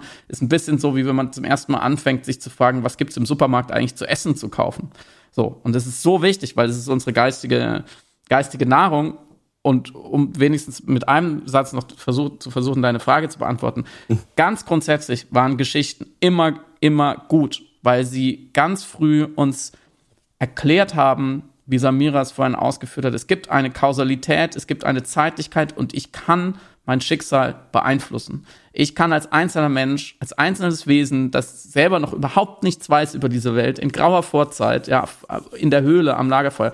Und trotzdem kann ich mir gegenseitig Geschichten erzählen und mir versichern, dass es einen Unterschied macht, ob ich mich anstrenge oder nicht. Dass es einen Unterschied macht, ob ich gelerntes Wissen anwende, ob es ein, dass es einen Unterschied macht, ob wir einander vertrauen, dass es einen Unterschied macht, dass wir zusammenarbeiten. Und all diese, diese ganz grundsätzlichen Menschwerdungen der Agency, wie man auf Englisch sagt, also der Handlungsmacht, das ist auf jeden Fall bis heute das, die, die eine wirklich scharfe Waffe der Narrative. Und daraus sind ganz, ganz, ganz, ganz viele gute Sachen äh, gekommen. Und nicht umsonst, wenn man ganz banal mal aufs Kinoprogramm schaut, haben die meisten Kinofilme, die ich heute mir angucken könnte, schon eine normativ stabile, positivistische Moral, die mir sagt, hey, wenn du, wenn etwas schiefläuft in der Welt, tu was dagegen und es hilft. Wenn es dir schlecht geht, tu was dagegen und dann wird schon was passieren.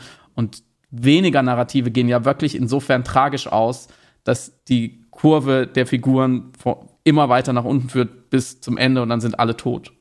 Das ist ja mhm. dann doch eher die Ausnahme. Das heißt, wenn man es so ein bisschen lebenshilfig sehen will, sind die meisten Geschichten ja eine ganz gute Handreichung. Ja, weil Geschichten sind das Werkzeug, was uns erlaubt, eine Wirklichkeit anders zu denken, als sie gerade ist. Und das ist eigentlich vielleicht die größte ähm, mentale Fähigkeit des Menschen, sich eine Realität anders zu denken, als sie ist, weil sie erst, das Denken, erst so das Denken in Utopien erlaubt. Dementsprechend mhm. sind Geschichten als Werkzeuge im Grunde genommen ähm, verbal oder schriftlich inszenierte Hoffnung und damit Antriebsmotor der ganzen Menschheit. Das heißt, in äh, diesem Kontext sind sie natürlich ein, ein goldenes, glitzerndes, unfassbar wichtiges und gutes, tolles Werkzeug, was die Menschheit wirklich vorangebracht hat. Ähm, und um ein positives Beispiel eines Narrativs zu nennen, das sehr konkret ist und vielleicht auch sehr aktuell, äh, möchte ich auf ähm, die Corona-Politik von äh, Jacinda Ardern hinweisen für Neuseeland, die als Narrativ gesetzt hatte, während alle noch im Modus waren, oh Gott, wir werden jetzt von dieser Pandemie überrollt, ähm, die das Narrativ gesetzt hat, wir sind eine Mannschaft aus fünf Millionen Menschen und wir gewinnen diesen Kampf. Und äh, dieses Narrativ, also wir sind eine Mannschaft aus fünf Millionen Menschen und wir besiegen oder wir siegen gegen das Virus, war natürlich eine positive Gesellschaftserzählung im, im Rahmen der Pandemie, im Kampf, im sogenannten Kampf gegen das Virus, wenn man das überhaupt so formulieren kann ähm, und darf. Und das hat offensichtlich, also es war wahrscheinlich nicht der alleinige Grund für einen recht erfolgreiche, erfolgreichen Pandemieverlauf in Neuseeland, aber es hat auf jeden Fall als Gesellschaftserzählung sicherlich dazu beigetragen. Ja, also man, man, kann, also das, das sieht man ja bei Neuseeland kann man ja auch immer noch sagen, ja, ist ja auch eine Insel und so, aber äh, sehe ich genauso. Dänemark ist ja auch so ein Beispiel, wo ja auch einfach so ein, also generelles Vertrauen dann, ich will jetzt gar nicht so viel über Corona reden, aber wo, wo dann so ein generelles Vertrauen in die Regierung irgendwie eher da war, die Impfquote ist viel höher und wo wir halt, also in Deutschland haben wir ja doch viel dieses, das, also hast du ja vorhin auch schon gesagt, das sind die Bösen und die denken das und die wollen uns da irgendwo hinschieben und so. Und ich habe das Gefühl, dass das nicht in jedem Land so ist. Das, äh, und das wird sicherlich damit zusammenhängen. Ähm, das heißt, im Grunde, wenn man es nochmal zusammenfasst, äh, wir werden immer irgendwie Geschichten erzählen. Automatisch können wir gar nichts gegen machen, brauchen wir, so sind wir gestrickt. Aber äh, wenn wir ein bisschen darauf achten, welche Geschichten wir erzählen, dann ist es äh, wahnsinnig gut und dann können wir damit ziemlich viel bewegen. So habe ich das jetzt wenn wir darauf achten, wie wir Geschichten erzählen, ja. Genau, also, also ja, achso, ja. Und nein, nein, es ist auch, also es ist auch richtig, wie du es gesagt hast, ich wollte es noch ergänzen. Ähm, mhm. Und mehr noch, wie wir auf die Geschichten, die uns erzählt werden, blicken. Mit welcher Selbstreflexivität und mit welcher Wachsamkeit und Verständnis darum, was da gerade eigentlich erzählt wird.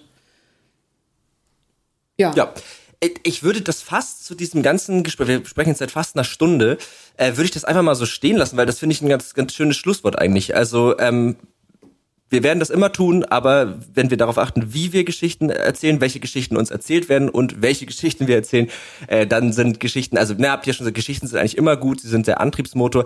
Wen das so ein bisschen genauer interessiert, dem kann ich auch nochmal euer Buch, ich nenne nochmal den Titel Erzählende Affen, äh, Mythen, Lügen, Utopien. Ähm, ich lese noch den Untertitel vor, warte, wie Geschichten unser Leben bestimmen, dann habt ihr das komplette Ding. Äh, da findet ihr ganz viel von dem, was wir, glaube ich, heute gesagt haben, nochmal in sehr viel ausführlicher, auch ein bisschen äh, belegter noch. Also falls ihr nochmal Sachen nachlesen wollt und äh, nochmal ein bisschen ausführlicher und äh, irgendwie umschweifender erklärt, aber sehr kurzweilig, liest sich übrigens sehr gut, kann ich schon mal als erstes Feedback an euch sagen. Ähm, also wird sicherlich nicht das erste Feedback sein. Ihr habt ja auch sowas wie einen Verlag, die werden es ja auch schon mal gelesen haben. Ähm, aber äh, genau. Und dann würde ich euch gerne noch zu unseren Podcast-Kategorien einladen. Das sind nur zwei ganz kleine äh, Fragen, die eigentlich jeder Gast gestellt bekommt. Ich wollte noch, ich wollte noch kurz anfangen, dass im Buch tatsächlich auch ähm, noch ein paar andere Sachen durch diese Brille betrachtet werden, zum Beispiel Deutschland. Warum sind wir Deutschen so, wie wir sind? Und was erzählen wir uns für Geschichten übereinander? Und im Vergleich dazu USA. Ähm, mhm. Das ist, glaube ich, auch nochmal für, für Leute ganz interessant, die jetzt so mit Feminismus, Antirassismus und so weiter vielleicht nicht so viel anfangen können. Ähm, wir schauen natürlich auch auf die Geschichtenmaschinen Internet. Wir haben ein Kapitel dazu. Fragen uns, was ist da eigentlich passiert? jeder jeder mhm. kann jetzt Geschichten erzählen von sich selbst. Was macht das mit uns und unserer Identität? Und wir schauen auch so ein bisschen auf die Erschöpfung äh, des, des Spätmodernen selbst. Also ich glaube, wir sind alle ständig müde und wir glauben äh, tatsächlich, dass das auch was mit den Geschichten zu tun hat und mit der Vielzahl der Geschichten zu tun hat, die wir uns übereinander erzählen. Also wir versuchen dieses Thema nicht nur zu politisieren, was wir jetzt auch im Gespräch relativ viel gemacht haben und zu intellektualisieren, sondern auch so ein bisschen handfester ähm, für jeden da draußen etwas zu bieten. Das wollte ich nur noch mal sagen, weil ich habe schon manchmal diesen Fehler gemacht, ähm, ein Buch dann nur durch einen Aspekt zu kommunizieren. Mhm. Und es ist mehr. Es ist auch sehr dick. Es lohnt sich. es kostet es zwar 25 Euro, aber dafür kriegt man sehr viele Seiten pro Cent. Also ich, ich kann mal, die Seitenzahl ist bei bisschen weniger als 500, ne? Ja. 469 Seiten sind das. Also da hat man schon ordentlich was zu lesen. Ist auch sehr gut, dass du das nochmal sagst. Das waren tatsächlich auch noch zwei äh, Fragen. Also Thema, wie viel, ne, durch diese Fülle an Geschichten, durch die Digitalisierung, kriege ich auch ein bisschen Ärger dafür, dass ich die Fragen nicht mehr gestellt habe, weil der Podcast heißt ja Tech und Trara und ich habe das Internet vergessen. Es steht alles im ähm, Buch. Genau, steht alles im Buch, sonst müsste man es ja nicht mehr lesen. Das wäre ja. langweilig. Ja, dann äh, lass uns direkt, äh, direkt weitermachen. Ähm, und zwar äh, habe ich ja schon angekündigt, dass wir so ja so feste Podcast-Kategorien haben. Die sind jetzt auch gar nicht so hoch drin. Das ist vielleicht mal so ein bisschen Pause für den Kopf. Äh, und die erste Frage ist eine, die hat mir eine Kollegin früher in so einem Studentenjob immer gestellt äh, weil sie meinte, wenn ich dich frage, wie geht's dir, sagst du immer entweder, sagst du eigentlich immer nur gut, aber man erfährt so wenig und deswegen hat sie immer gefragt, was war das Letzte, was du gegoogelt hast? Ähm, und damit meinte man jetzt auch nicht unbedingt, was war die letzte Wegbeschreibung, die du gegoogelt hast, weil das ist so ein bisschen öde, sondern was war das Letzte, was du dir so richtig eher googeln musstest? Ähm, habt ihr da was? Fällt euch da was ein, was so das Letzte war, wo ihr mal so richtig gucken musstet, wie das nochmal geht?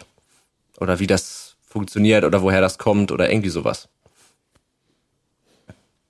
Ja, ich habe ähm, tatsächlich eben eine äh, Suppe beim Vietnamesen gegessen, deren Namen ich jetzt oh. nicht sage, weil es geht um den Namen. Und ähm, die Frage war, wie man ihren Namen wirklich ausspricht. Man schreibt es okay. auf Deutsch P-H-O. Ja. Ah. Und hm. ich habe mit einem Freund darüber gesprochen, wie man es ausspricht. Und ich habe auch schon mal in Vietnam, Vietnam selber erfragt, beziehungsweise irgendwann mal gehört, dass die Menschen dort müssen es besser wissen als wir, äh, den Namen dieser Suppe völlig anders aussprechen, als wir in Deutschland immer sagen. Und dann waren wir uns nicht ganz einig, sagen wir es so, wie es richtig heißt. Und dann habe ich nochmal gegoogelt nach äh, Aussprache dieser Suppe. Und das, äh, ich, ich sage es jetzt extra nicht, weil sonst ist der Gag weg. Das könnt ihr jetzt alle vielleicht auch einmal machen und vielleicht habt ihr euch das auch noch nie gefragt. Aber es sind so Sachen, die mich in meinem Leben doch sehr umtreiben manchmal. Ähm, und da habe ich tatsächlich Aussprache gegoogelt und ich bin auch fündig geworden. Es gab Audiofiles. Äh, PHO meintest mhm. du, ne? Ja, ich, ich glaube, ich kenne das Dilemma. Das ist nämlich, es wird ganz anders ausgesprochen, als man denkt, glaube ich, ne? Es ist ein Laut, den es im Deutschen, den wir im Deutschen nicht, den können wir, aber wir benutzen ihn sehr selten. Deswegen glaube ich, okay. ist es uns nicht so nah. Es gibt doch auch, gibt es nicht, ist das freizügig? Es gibt doch irgendwie von den Öffentlich-Rechtlichen diese Aussprache-Datenbank, oder? Da musste ich gerade dran denken. Es, haben die nicht so eine riesen Datenbank, wo du im Grunde jedes Wort äh, auf seine Aussprache überprüfen kannst? Von den öffentlich-rechtlichen? Mhm. Mir neu. Aber ich weiß nicht, ob das, ob das, nur was Internes ist für deren, weil, weil wäre ein bisschen peinlich, wenn die äh, TagesschausprecherInnen dann irgendwie PHO falsch aussprechen. Stimmt, das gab's beim BR auch, richtig. Äh, man konnte da auch die Namen der Kollegen einspeisen und überhaupt wichtige, so ähm, dieser eine Vulkan, der isländische Vulkan, der ausgebrochen ist, der äh, acht Silben hat, Mhm. den ich jetzt extra nicht wiederholen werde. Der wurde, war eines der meistgesuchtesten Begriffe dort, zumindest beim BR, das weiß ich noch, Ja. ähm, für HörfunkmitarbeiterInnen. Oder hier, äh, ich musste auch sofort an Wash das, ja, siehst du, Wash the Sauce. Wie heißt, wie spricht man denn diese, diese eine Soße Ach so, aus? die Oyster Sauce, äh, oder Wo Oyster ja, wahrscheinlich Ja. bin ich auch falsch, ja. Ja. Worcester. Worcester, Worcester, ja. Ja, also ne, es ist irgendwie unaussprechlich, dieses Wort, keine Ahnung. Äh, Samira, was war das letzte, was du gegoogelt hast? Ähm, das waren zwei Sachen, wie man sie schreibt, nämlich akquirieren. Äh, musste ich nachschauen, wie man das schreibt. Und Eva Illus. äh, muss ich auch noch nachschauen, wie man das richtig schreibt. Das sind zwei wunderbare, Samira-hafte Google-Suchbegriffe. Während ich auf die Suche nach Nahrungsmittelaussprachen gehe, ist sie schon wieder weit in, die Sphären der Akademie entflogen. Das gefällt mir. Und ähm, was ich aber inhaltlich noch recherchieren wollte, war der letzte Film von Studio Ghibli, ähm, die japanische Produktionsfirma, die äh, das wandelnde Schloss gemacht hat und so Ja. wunderschöne Animes und Ja, äh, mein Hund Totoro und so. Und ich wollte wissen, weil ich ganz lange nichts mehr von ihnen gehört hatte, wahrgenommen hatte, was jetzt so, was der Stand ist. Was war der letzte Film, den sie gemacht haben? Und ich kann es, ich habe ihn selber noch nicht gesehen, aber ich kann es zumindest kommunizieren. Das ist Aya und die Hexe. Kam Okay. 2020 raus. 21. Ich muss gestehen, ich habe vor einem Monat das, das erste Mal überhaupt einen Studio Ghibli-Film gesehen. Ähm, ich habe die nie äh, mitgenommen, aber die sind sehr gut, muss ich sagen. Ich habe Prinzessin Mononoke habe ich geguckt. Haben die auch How You Met Your Mother produziert schon? Äh, du meinst als Studio Ghibli-Variante praktisch? Ja, nee, ich glaube nicht. Ja, nee, aber die, also die machen schon echt ganz schöne Filme, muss man sagen. Ähm, meine letzte Google-Suchanfrage ist wahnsinnig langweilig. Äh, aber es ist tatsächlich wirklich die letzte. Google-Suchanfrage. genau. Dieses eine Buch da, ganz komisch. Ja, okay, die habe ich jetzt ausgespart. Natürlich habe ich euch nochmal gegoogelt, was ihr so gemacht habt und so, aber ähm, nee, ich, äh, ich studiere ja sozusagen in Teilzeit und ähm, jetzt ist gerade der Fall, dass zwar Präsenzvorlesungen wieder gehen, aber ähm, ich bin krank, also ich weiß nicht, ob man es hört, ich bin ziemlich erkältet und deswegen wollte ich mich jetzt nicht in die Uni setzen, weil ich das ein bisschen assi gefunden hätte. Hätte mich, glaube ich, gestört, wenn jemand das neben mir gemacht hätte. Und dann gibt es immer diese RTPS-Links und dann kannst du das, das sind so Stream-Links und die kannst du halt in irgendeinem Player dann sozusagen abspielen, aber da musste ich googeln, wie man das mit diesem VLC-Medienplayer macht, dass man da diesen Link rein. Das sind so die Sachen, die man halt schon mal gemacht hat, aber dann immer noch nicht weiß, wie sie funktionieren. Gut. Ich würde sagen, wir kommen zur zweiten Kategorie und äh, die ist ein bisschen einfacher und zwar ist das die Empfehlung der Woche. Meine Gäste und ich sprechen eigentlich jede Woche eine Empfehlung aus. Ähm, das kommt so ein bisschen daher, dass ich ja mal sehr unterschiedliche Gäste habe aus allen möglichen Bereichen und es, dadurch bringen die auch immer ganz unterschiedliche Aspekte mit. Dass wir jetzt das Buch empfehlen, das kommt am 18.10. raus, ne? Richtig. Genau. Ja, genau, das, nur um das nochmal gegenzuchecken. Äh, das ist, äh, das ist klar, aber irgendwas, was euch jetzt ganz privat, ganz persönlich begeistert hat, das können Bücher, Filme, Serien, Gedanken, Tätigkeiten. Also es haben schon Leute Pilze sammeln empfohlen, andere haben irgendeine Serie empfohlen, andere haben irgendwelche Software empfohlen. Also es kann wirklich alles sein. Fällt euch da so spontan was ein? Ich habe zwei Filme, die ich empfehlen möchte. Ich weiß nicht, wie man sie wo schauen könnte. Ich habe sie im Zuge der Filmpreisverleihung sehen dürfen. Ähm, und das ist einmal Curveball, der mir auch von Friedemann Oh ja. empfohlen worden ist. Und der zu Unrecht, komplett zu Unrecht unter dem deutschen Radar geflogen ist. Ähm, eine deutsche Produktion, einer der Produzenten war Fariadim und es geht um den tatsächlich realen Fall eines ähm, ich will noch nicht preisgeben, wie, wa- was genau passiert, aber es geht um einen äh, realen Fall ähm, in Kombination mit dem BND und dem Irakkrieg. Und es könnte Ui. tatsächlich sein, dass der von Bush in Gang gesetzte Krieg mitunter beeinflusst worden ist durch die bürokratische Stumpfsinnigkeit des BND. Ja, ich belasse das mal so nebulös, weil zu viel zu verraten wäre schade. Aber wie gesagt, das äh, wahre Begebenheit. Toll gefilmt, toll gespielt und äh, leider an Kinokassen nicht so erfolgreich gewesen. Also schaut ihn alle, geht Den, irgendwie rein, den müsst ihr echt läuft. wirklich unbedingt sehen. Du hast schon Okay. zweimal betont, dass es eine wahre Begebenheit ist. Ich möchte es nochmal betonen. Es ist ziemlich genauso passiert, wie es in diesem Film dargestellt wird und man lacht wirklich Tränen, weil es so bescheuert ist. Und ich glaube, das ist ähm, relativ selten, dass Realität und Dramatisierung so nah beieinander sind. Okay, ja, sehr cool. Äh, Werde ich mir angucken. Das war der erste Film, oder Samira? Du hast Genau. Ach so, du hattest- genau. Und der zweite zwei, war, ja. Verzeihung, ähm, Fabian oder Der Gang vor die Hunde von Dominik Graf, ähm, der mich am Anfang ganz arg abgeschreckt hat ähm, und dann äh, I grew, grew on it. Ähm, ich bin dann hineingewachsen, weil am Anfang zu, zu lang, zu artsy, zu arthouse-mäßig und dann machte, aber ergab alles sehr viel Sinn und war eigentlich eine, ja, war eine sehr schöne, sehr mitreißende Umsetzung des Buches und ähm, von Erich Kästner. Und Aber der geht hat ein paar 170 sehr schlaue Entschuldigung. Entscheidungen getroffen. Ja, der geht ein bisschen 170 lang. Minuten und du sagst jetzt, wenn dir vertraue ich 100 Prozent, aber wenn du sagst, dass es 170 Minuten sind, die man nicht merkt, dann Mhm. gucke ich ihn mir auch noch an. Ich behaupte, dass es ein Film ist, den man in Etappen gucken sollte und das aber auch gut kann. Nein, man kann das auch gut. Also es ist, Wie hast du das im Kino gemacht? Nee, wir hatten, äh, wir hatten ja äh, für, vom Filmpreis haben Ah, wir okay. den Film zur Verfügung gestellt bekommen und konnten den daheim dann schauen.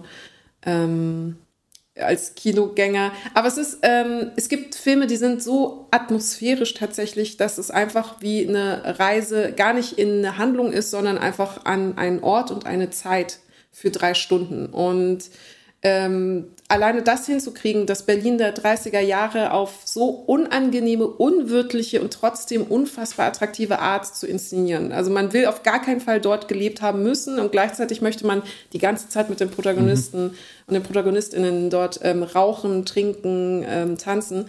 Da, das ist ja, es, es, es funktioniert, es funktioniert. It's an experience, Ist- sozusagen. Das bezüglich Berlin klingt genau wie heute.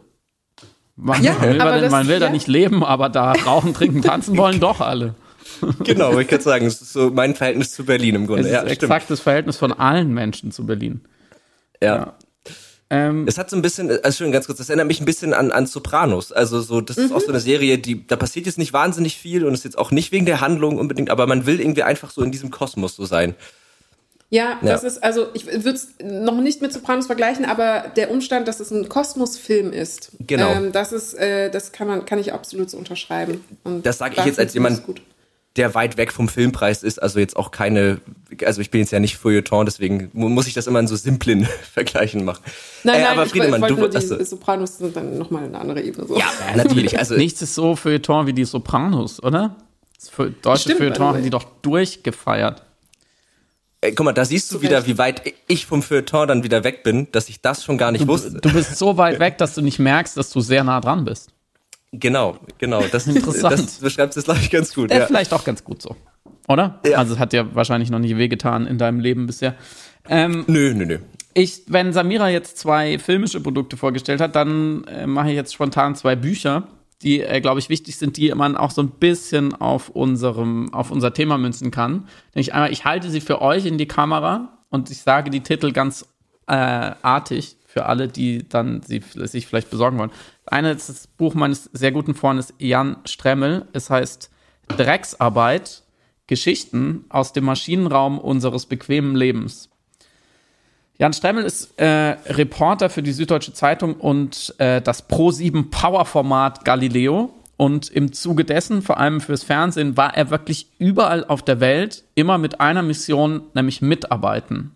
Er ist zu Rosenpflückerinnen in Kenia und Gerbern in Bangladesch und natürlich auf eine Kaffeeplantage und so weiter äh, gefahren und hat da wirklich zumindest für ein oder mehrere Tage selber Hand angelegt und versucht, seine privilegierte Herkunft und diesen eurozentristischen Blick möglichst abzulegen, um aus der Sicht der Menschen, die da schuften wirklich, und das sind ja auf der Welt tatsächlich eher Milliarden als Millionen, die in diesen Berufen schuften, um aus deren Sicht deren Geschichte erzählen zu können, sich da einfühlen zu können. Und aus den besten, ich glaube, zwölf oder dreizehn dieser Reportagen, die vor allem dann eben im Fernsehen liefen, hat er, die hat er aufgeschrieben nochmal, ähm, verschriftlicht und hat er dieses Buch gemacht, was eben Drecksarbeit heißt, weil man sehr, sehr plastisch dabei erfährt, ähm, was diese, was diese Jobs mit Menschen machen, wie ausbeuterisch das ist, äh, was für Ambivalenzen da aber auch entstehen, weil diese Menschen alle sehr, sehr stolz auf ihre Arbeit sind und meistens auch sehr froh darüber sind, dass sie sie überhaupt haben, weil noch schlimmer als auf Knien durch ein Rosenfeld robben und sich die Dornen in die Hände stechen, ist gar keine Arbeit zu haben und seine Kinder nicht ernähren zu können. Und das macht einen ähm, sehr demütig, wenn man das liest und es lehrt einen auch, inwieweit diese Geschichten mit unserer Geschichte hier und unserer Art zu konsumieren verbunden sind. Ähm, ohne den berühmten Zeigefinger, einfach durch eine teilnehmende Beobachtung.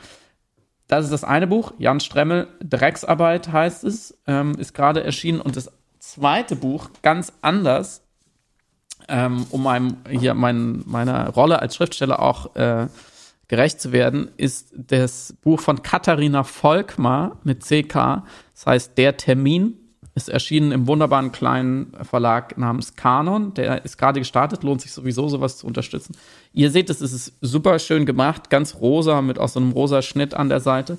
Ähm, und äh, Katharina, Katharina Volkmar ist, lebt in London, ist eine Deutsche, schreibt aber auf Englisch. Es wurde jetzt zurückübersetzt ins Deutsche und ist im, im angelsächsischen Raum schon ein Hit.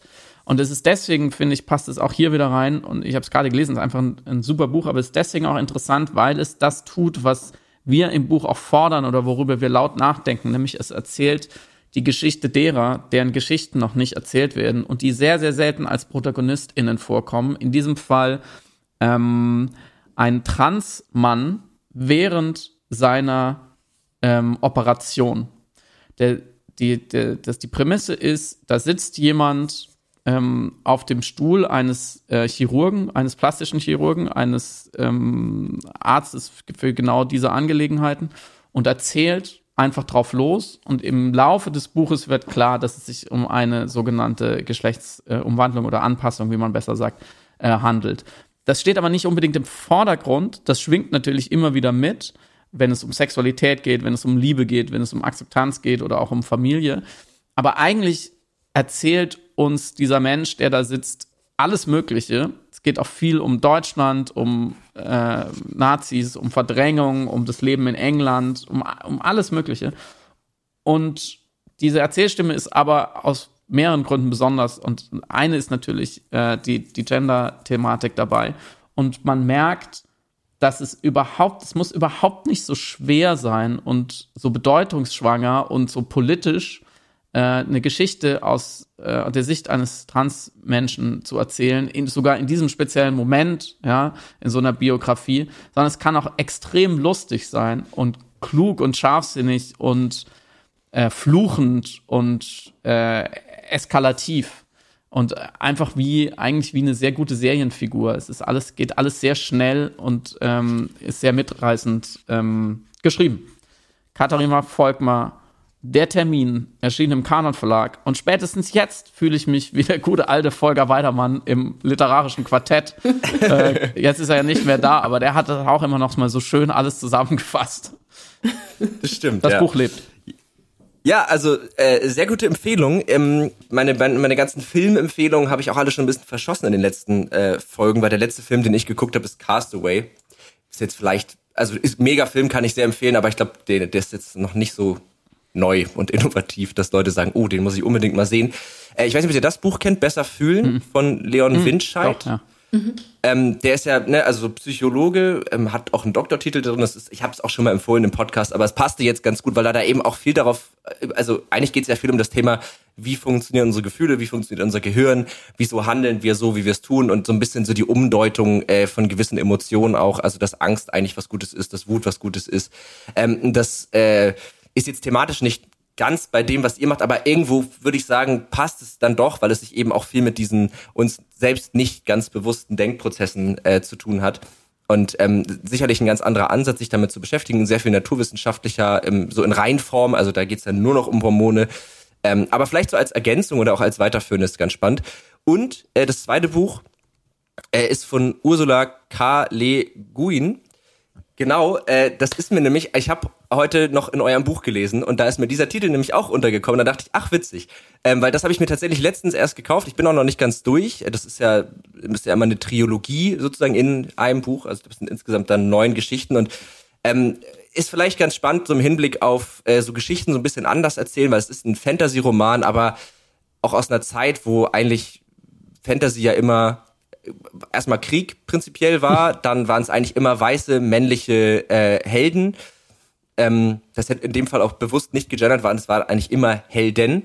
Ähm, und die hat ja so ein bisschen angefangen, das so umzudeuten. Das schreibt sie auch, also nochmal im, ich habe es jetzt gelesen, im äh, Nachwort zum, zum ersten Teil sozusagen, äh, dass sie eben bewusst ein, äh, einen POC-Helden äh, gewählt hat, bewusst äh, jemanden, der eben nicht über Krieg und Kampf und Gewalt sozusagen sein Abenteuer bestreitet, äh, und das aber auch in einer Zeit gemacht hat, wo das schon noch ein Problem war, dass das kommerziell dadurch hätte weniger erfolgreich werden können. Und wenn man es so liest, merkt man es eigentlich gar nicht wirklich. Aber irgendwie merkt man es dann auch schon.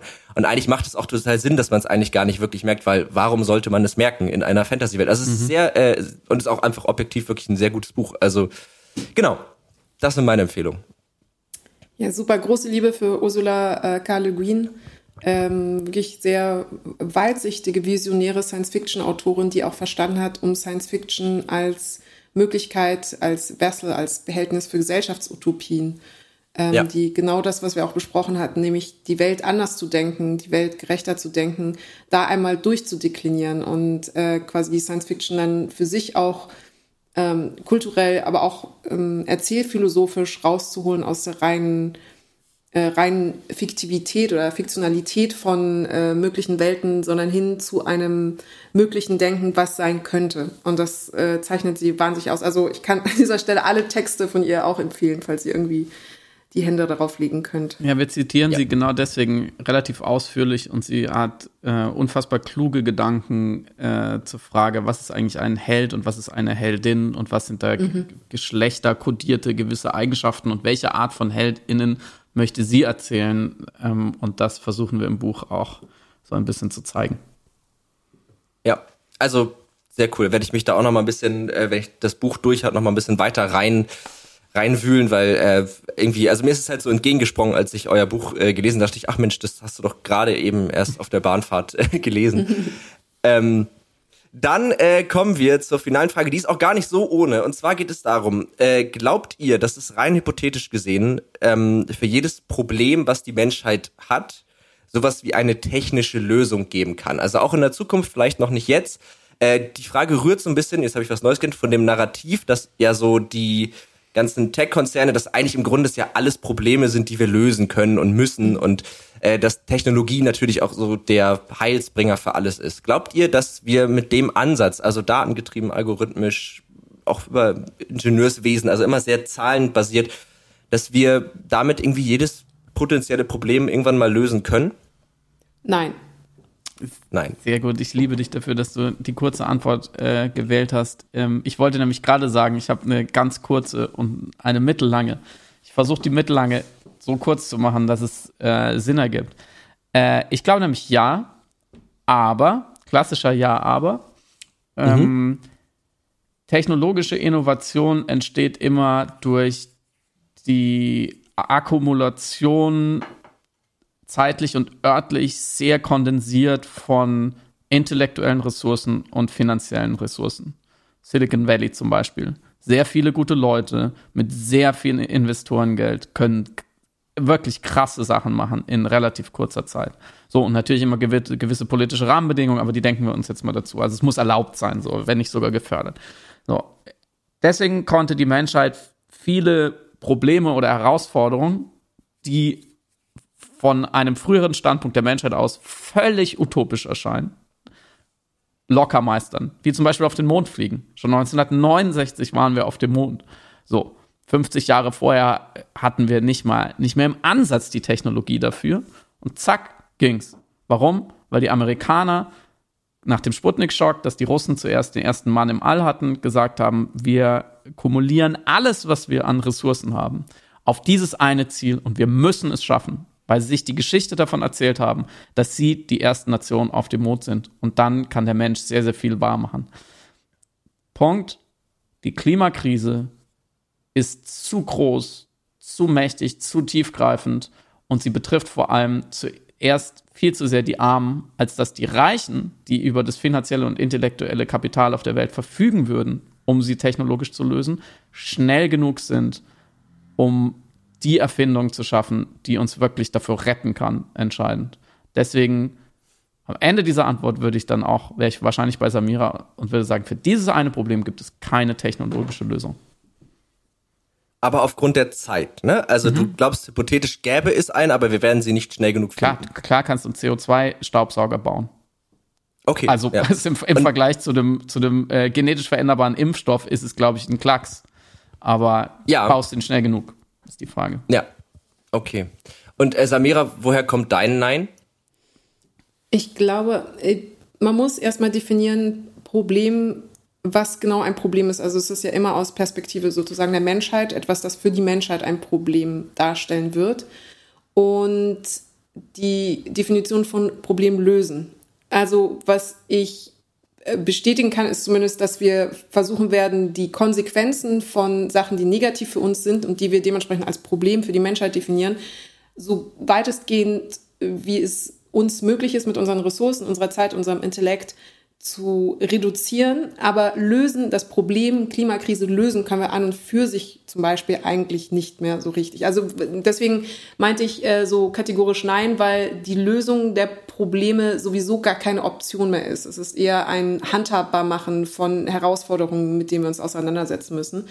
Das ist das eine. Und das andere ist, ich glaube auch, dass die Komplexität der Moderne bedingt, dass wir irgendwann am Ende unserer Improvisationsmöglichkeiten gelangen werden, die genau diese negativen Konsequenzen für uns handhabbar machen werden lassen. Ähm, irgendwann, irgendwann, also wir arbeiten immer noch mit Pflastern auf großen Wunden und das funktioniert gerade so halbwegs, eigentlich aber nicht. Wir sind eigentlich schon äh, im, sozusagen im äh, Ausblutungsbereich, wenn man in der Metapher bleiben will. Und irgendwann reichen die Pflaster einfach nicht mehr, mhm. glaube ich. Ja, also ich, ich bin auch eher bei Nein. Ähm, aus mehreren Gründen. Ich glaube einmal, dass wir dass auch einfach unser Verständnis irgendwo aufhört. Also ich glaube, dass wir ab einem gewissen Punkt werden wir kognitiv, also habt ihr vorhin schon ganz gut erklärt, also so Unendlichkeit. Da sind wir dann einfach, ich glaube, es gibt einfach Bereiche, die kann unser Gehirn nicht mehr verstehen. Und damit wir ein Problem wirklich lösen können, glaube ich, müssten wir, also, also zumindest auf diese Art, ne, auf diese technische Art zu lösen, müssen wir es ja irgendwo verstehen. Also müssen ja alle Faktoren und alle Einflüsse irgendwie kennen. Und ich glaube, das können wir einfach irgendwann nicht mehr. Weil es, glaube ich, auch nicht, nicht in unserem Gehirn nicht angelegt ist.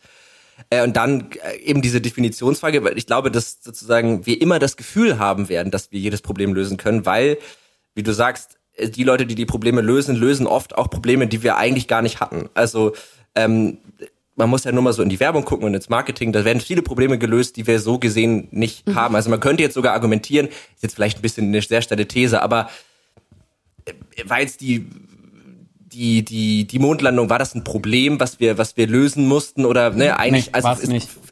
Genau, aber für, für die Leute, die es halt lösen wollten, war es irgendwie ein Problem, dass die Russen jetzt irgendwie schneller waren im äh, Thema, ne? Also, das ist halt immer die Frage, aber ich glaube, also die, die Leute, die sich viel damit beschäftigen, die werden auch immer wieder Probleme finden, die sie lösen können. Aber die Frage ist, sind das Probleme? Ähm, und ich glaube dann, selbst wenn das so wäre, hört es auch nicht mehr auf. Also wir werden immer Probleme lösen, aber es werden immer wieder neue Probleme kommen. Also ich glaube, wir werden niemals an den Punkt kommen, wo wir sagen, okay, jetzt haben wir alles gelöst. Weil ich glaube, dass das sich mit der Definition von Existenz so ein bisschen beißt. Also ich glaube, das funktioniert gar nicht. Ähm, und deswegen ist es eigentlich eine total bescheuerte Frage. Aber es ist immer ganz spannend, was die Leute darauf antworten. Nein, überhaupt nicht, weil es eigentlich perfekt den Kreis schließt, den wir aufgemacht ja. hatten. Nämlich äh, Geschichten sind nichts anderes als inszenierte Problemlösungskompetenz. Also wir haben uns ja. angefangen, Geschichten zu erzählen, um zu lernen, wie man Probleme löst, weil sie das Archiv der Problemlösungen sind. Jemand hat für uns anders ein Problem gelöst und deswegen mussten wir nicht mehr daran scheitern oder dabei sterben, es zu versuchen zu lösen. Und im Grunde genommen hast du es gerade auch wunderschön formuliert. Die Existenz, Existenz oder die menschliche Existenz, die Conditio äh, Humana, zeichnet sich dadurch aus, dass wir die ganze Zeit Herausforderungen bewältigen. Das ist Leben. Das ist unser Leben und Überleben. Also von daher gar keine schlechte Frage, sondern im Grunde genommen die Essenz dessen, was es bedeutet, ein Mensch zu sein. Ja. Ja, also vielen Dank für die Antworten. Das ist äh, ganz spannend, weil die stelle ich eigentlich tatsächlich fast jedem Gast, äh, insofern noch die Zeit ist, weil es immer, es gibt immer so ganz unterschiedliche Brillen, auf die die Leute darauf gucken. Meistens so ein bisschen gefärbt aus ihrem jeweiligen Thema und deswegen war das doch jetzt auch nochmal ein schönes Schlusswort. Ähm, und damit wären wir tatsächlich auch so langsam am Ende angekommen. Und ich kann nur sagen, es hat mir wirklich sehr viel Spaß gemacht, mit euch zu sprechen. Ähm, und an die HörerInnen sage ich, äh, guckt euch auf jeden Fall das Buch an, kauft euch das Buch. Am 18.10. kommt es raus. Das heißt, vermutlich ist es zum Zeitpunkt dieser Ausstrahlung hier schon draußen. Ähm, Es macht sehr viel Spaß zu lesen. Ich werde es auch noch weiterlesen. Und ja, vielen Dank, dass ihr da wart erstmal.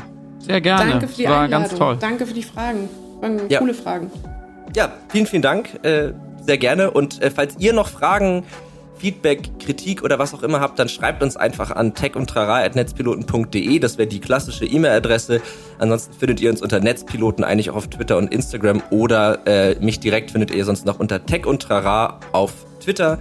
Äh, dann seid ihr direkt bei mir und sollte ich Fragen haben, die ich nicht beantworten kann, aber die beiden, dann würde ich mich wiederum daran setzen, eine E-Mail zu schreiben und euch die Frage weiterzuleiten und zu hoffen, dass ihr sie dann beantworten könnt. Und wir dann auch. wünsche ich euch noch eine schöne Woche und bis bald hoffentlich. Bis ganz Danke. bald hoffentlich. Dir auch eine schöne Woche. Ciao. Ciao. Tschüss. Tech und Trara. Ein Podcast der Netzpiloten mit Moritz Stoll und spannenden Gästen über Tech und Trara.